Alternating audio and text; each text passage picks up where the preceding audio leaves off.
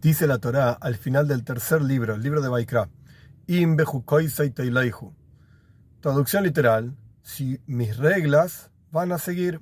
Es decir, Dios está diciendo, muchachos, si ustedes se portan bien, entonces, como continúa el texto, voy a dar la lluvia en su momento y la tierra va a dar su producto, etc. Esta es la traducción literal. ¿Te portas bien? Dios te da una recompensa.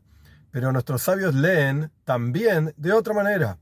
Y es una petición de Dios. Dios nos está pidiendo, muchachos, por favor, estudien mi toira, cumplan mis leyes, etc. Esta petición divina justamente lo que nos da fuerza, energía para poder cumplir con los preceptos de Dios. Y no solamente esto, sino que Teileihu vamos a andar, crecer infinitamente, justamente cuando cumplamos los preceptos de Dios.